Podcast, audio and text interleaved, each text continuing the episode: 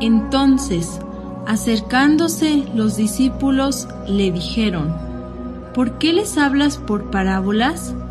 Él respondiendo les dijo, Porque a vosotros os es dado saber los misterios del reino de los cielos, mas a ellos no les es dado. Biblioteca Gnóstica.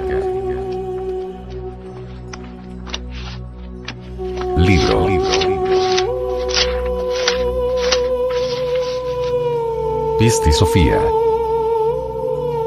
Develada por el venerable maestro, Samael Weor.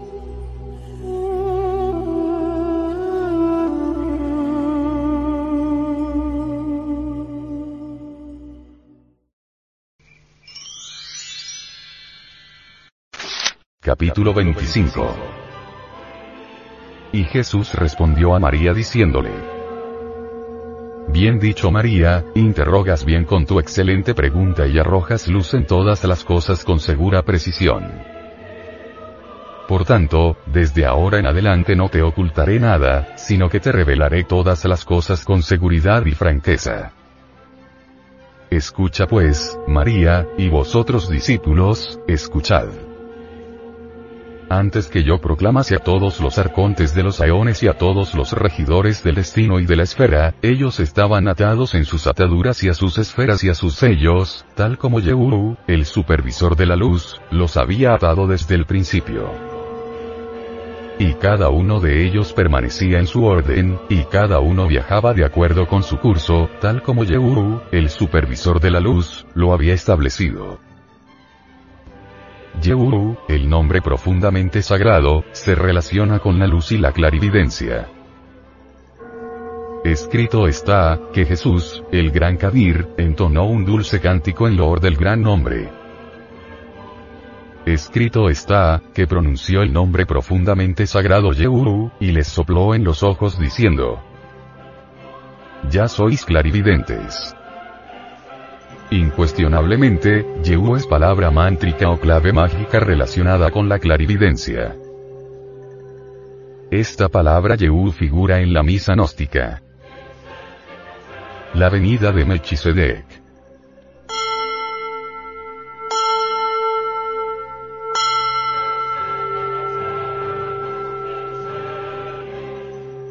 Cuando llegó el momento del número de Melchizedek, el gran receptor de luz, este fue en medio de los aeones y de los arcontes, quienes están confinados a la esfera y al destino, y arrebató la purificación de la luz de todos los regidores y los aeones y de todos los arcontes del destino y de aquellos de la esfera, pues él inspiraba lo que los ponía en agitación, y puso en movimiento al apresurador, que está por encima de ellos, y los hizo girar en círculos velozmente y él el apresurador arrebató el poder que había en ellos y el aliento de sus bocas y las lágrimas de sus ojos y el sudor de sus cuerpos. Mechisedec es el genio planetario de la Tierra sobre el cual, Jesús, el gran Kabir, dio testimonio. Mechisedec es el gran receptor de la luz cósmica. Mechisedec tiene cuerpo físico, es un hombre, o mejor dijéramos, un super, hombre. El reino de Agartí se encuentra en las cavernas subterráneas de la Tierra. La Tierra es hueca, y toda una red de cavernas constituye Agartí. En Agartí, vive el genio de la Tierra con un grupo de sobrevivientes de Lemuria y Atlántida. Los Goros, poderosos señores de la vida y la muerte, trabajan con Melchizedek. Toda la antigua sabiduría de los siglos ha sido registrada en piedras dentro del reino de Agatí. Cuando Abraham volvía de la derrota de los reyes de Sodoma y Gomorra, contra los cuales había peleado, encontró a Melchisedec. Entonces, Melchisedec vivía en una fortaleza ubicada en aquel lugar, donde más tarde fuera levantada Jerusalén, la ciudad querida de los profetas. Abraham dio a Melchisedec sus diezmos y primicias tal como lo manda la ley. Melchisedec tiene cuerpo físico inmortal. Se ha dicho que Melchisedec y su gente, Abraham y la suya, celebraron en aquella ocasión la santa unción gnóstica con el partimiento del pan y del vino. Fue entonces cuando Melchizedek entregó a Abraham el santo grial.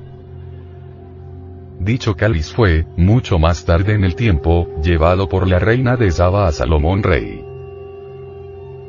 La reina de Saba sometió a Salomón a muchas pruebas antes de hacerle entrega de tan divina joya. El gran Kabir Jesús celebró la última cena con el cáliz sagrado.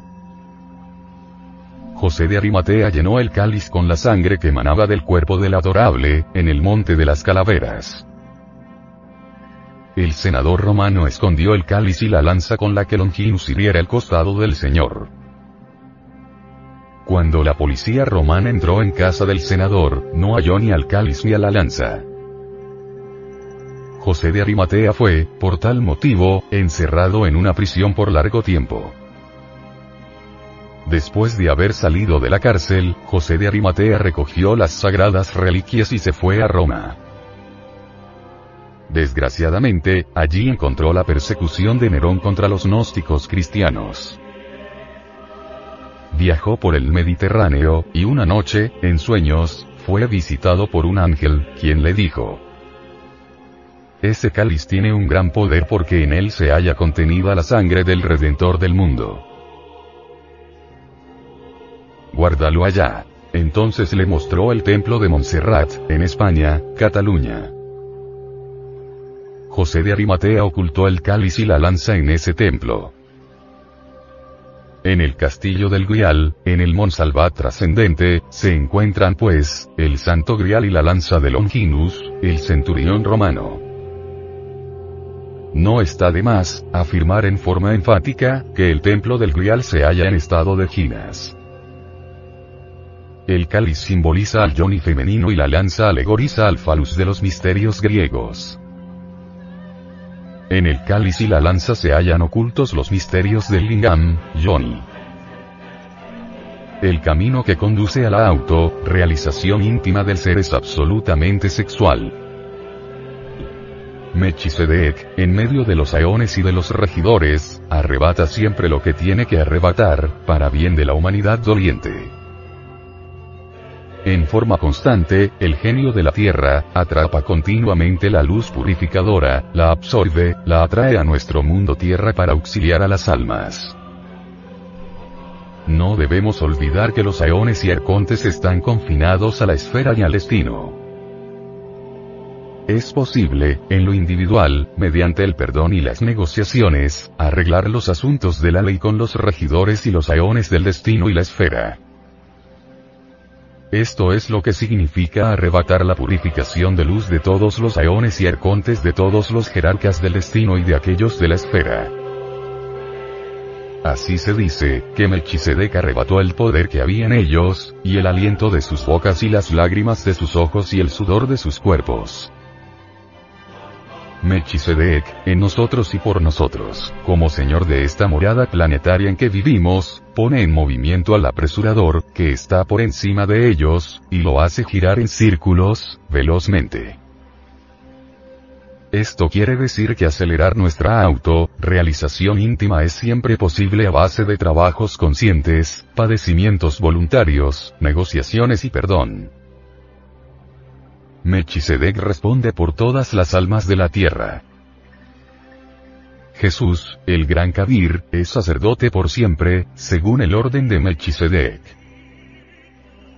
Porque este Melchizedek, rey de Salem, sacerdote del Dios Altísimo, que salió a recibir a Abraham que volvía de la derrota de los reyes, y le bendijo a quien asimismo dio Abraham los diezmos de todo, cuyo nombre significa primeramente Rey de Justicia, y también Rey de Salem, esto es, Rey de Paz, sin padre, terrenal, sin madre, terrenal, sin genealogía que ni tiene principio de días, ni fin de vida, sino hechos semejantes al Hijo de Dios, permanece sacerdote para siempre.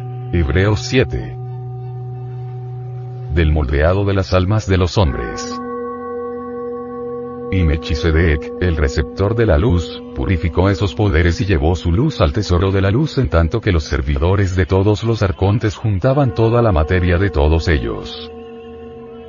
Y los servidores de los regidores del destino, y los servidores de la esfera que está debajo de los aeones la toman y la moldean en almas de hombres y ganado y reptiles y bestias salvajes y pájaros y las envían abajo, al mundo de la humanidad.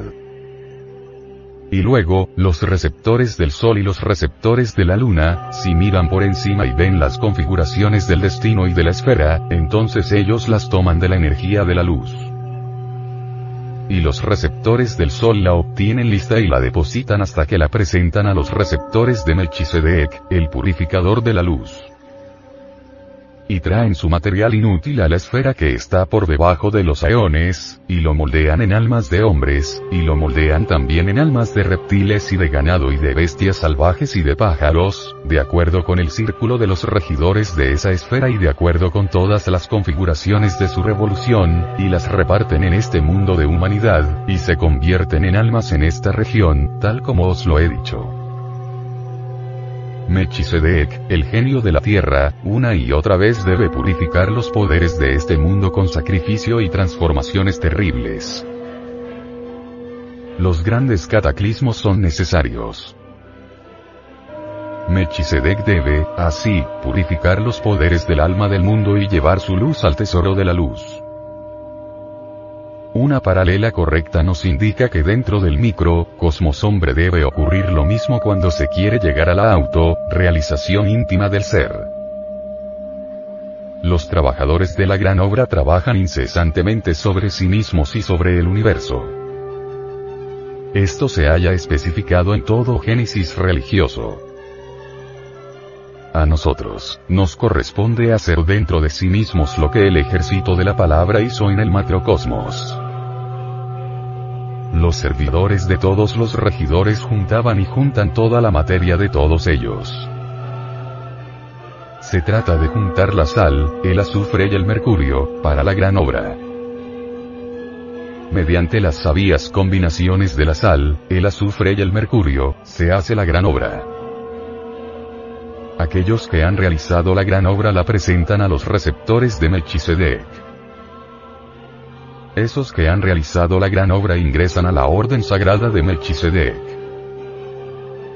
El material inútil es arrojado a los mundos infiernos, es decir, a la esfera sumergida que está por debajo de los aeones, región de las bestias que personifican a nuestros defectos de tipo psicológico. Del abismo surgen cosas espantosas de acuerdo con los regidores de esa esfera y de acuerdo con todas las configuraciones de su revolución, y todo queda repartido entre la humanidad. En última síntesis, mediante la aniquilación budista y crística, desintegrando agregados psíquicos o mercurio seco, podemos cristalizar alma en nosotros. Los receptores de la esfera que está por debajo de los aeones, realizan trabajos maravillosos que las gentes ni remotamente sospechan. Ellos pueden moldear el material inútil que cae en la esfera, por debajo de los aeones. Ellos pueden moldear el tal inútil material, en almas de reptiles y de bestias salvajes y de pájaros de acuerdo con todas las configuraciones de su revolución, y las reparten en este mundo de humanidad, y se convierten en almas en esta región, tal como os lo he dicho.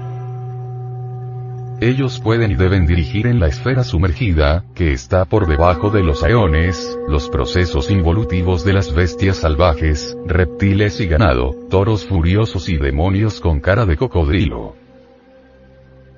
Tales bestias del Averno son agregados psíquicos personificando defectos psicológicos, engendros del infierno, egos que provienen de humanos organismos.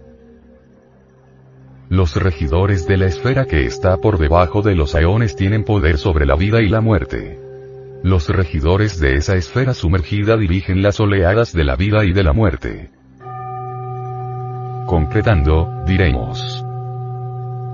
Los regentes de la esfera sumergida infernal, que está por debajo de los tres aeones, tienen poder para trabajar con las criaturas vivientes que viven sobre la superficie de la tierra y con las bestias del abismo. Los agregados psíquicos que constituyen el ego tienen animalescas formas. Quienes ingresan a los mundos infiernos, involucionan en el tiempo hasta la muerte segunda. Mediante la muerte segunda se libera el alma, la esencia, entonces ingresa en el Edén para recomenzar o reiniciar nuevos procesos evolutivos que han de surgir en el mineral, continuar en el vegetal y proseguir en el animal, hasta reconquistar el estado humano que otrora se perdiera. Todo este trabajo con almas de hombres y de bestias, en la superficie del mundo y en la esfera que está por debajo de los tres eones, es dirigido por los regentes del Averno.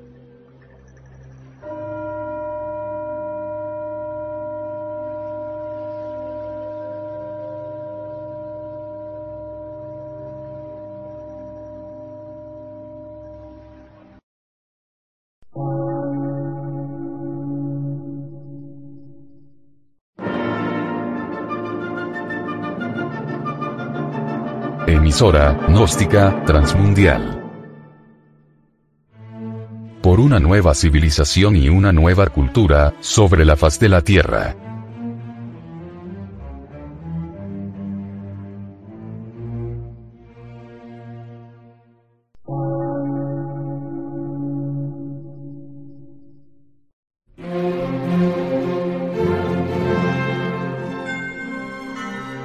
De radiodifusión. Científico, artístico, místico y filosófico. De la Asociación Colombiana de Centros de Estudios Gnósticos, Antropológicos, Psicológicos y Culturales. A. C.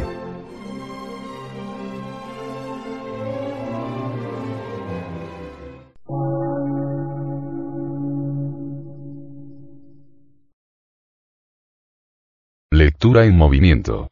Difusión sin fronteras.